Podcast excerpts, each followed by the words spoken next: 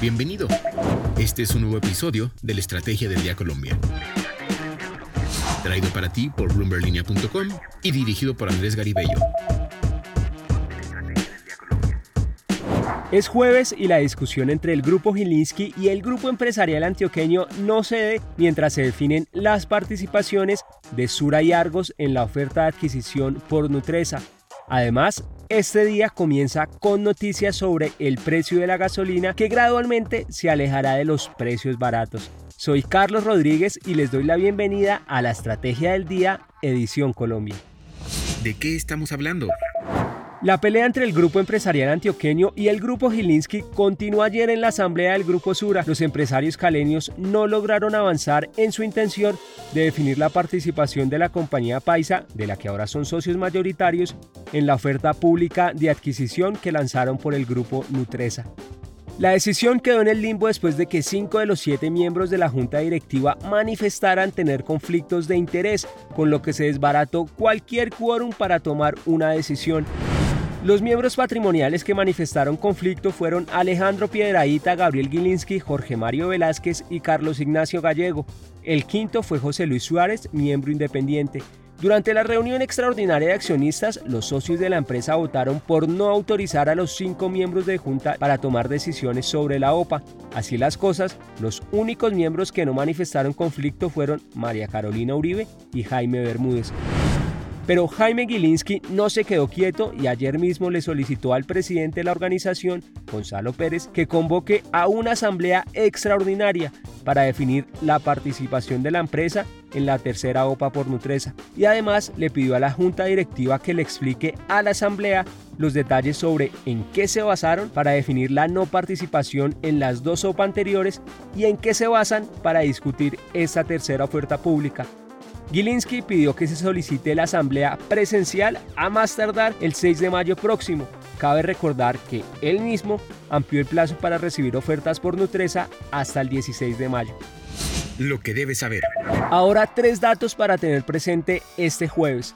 El primero, la tasa representativa del mercado amanece en 3.758 pesos con 65 centavos. El segundo, la economista uniandina Raquel Bernal Salazar fue nombrada este miércoles como rectora de la Universidad de los Andes. Es la primera mujer que ocupa este cargo en la historia de la institución, fundada en 1948 Además, la rectora de los Andes ha estado vinculada como profesora de la Facultad de Economía desde 2006 y como profesora titular desde 2014. El tercer dato, la actriz colombiana Sofía Vergara y la cantante mexicana Thalía figuran entre los inversionistas de la plataforma Influr, que conecta a celebridades y creadores multiplataforma directamente con las marcas, informó este miércoles la compañía.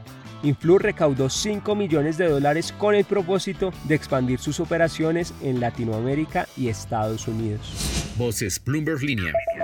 Colombia planea reducir los subsidios a la gasolina. Para hacerlo, el ministro de Hacienda José Manuel Restrepo informó que busca dejar listo un borrador de decreto que permita hacer ajustes metodológicos sobre la fijación de los precios de los combustibles. La idea es reducir el déficit que genera el Fondo de Estabilización que subsidia la gasolina y el diésel en el país. ¿Qué instrumentos se contemplan? José Manuel Restrepo respondió durante un taller con periodistas. Contemplan es, el primer lugar, que una vez la coyuntura inflacionaria lo permita, y tenemos que ser conscientes de que la razón por la cual hemos sostenido esta política actual a través de FEPEC para contener el aumento de los precios nacionales, como lo dije antes, tiene un propósito de evitar o de contener esta coyuntura de aumento de precios o coyuntura inflacionaria. Entonces, una vez esa coyuntura no lo permita, se evaluarían entonces medidas de corto plazo para garantizar una convergencia de precios de los combustibles.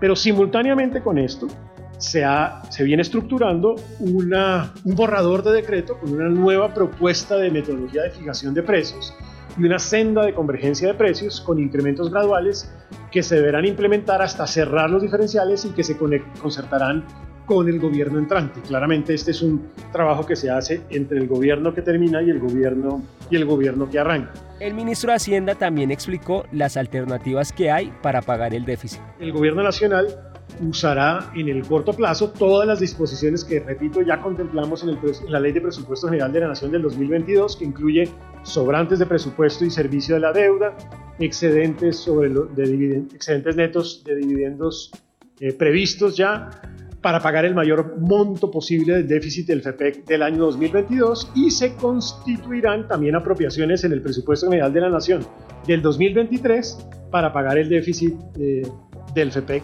restante.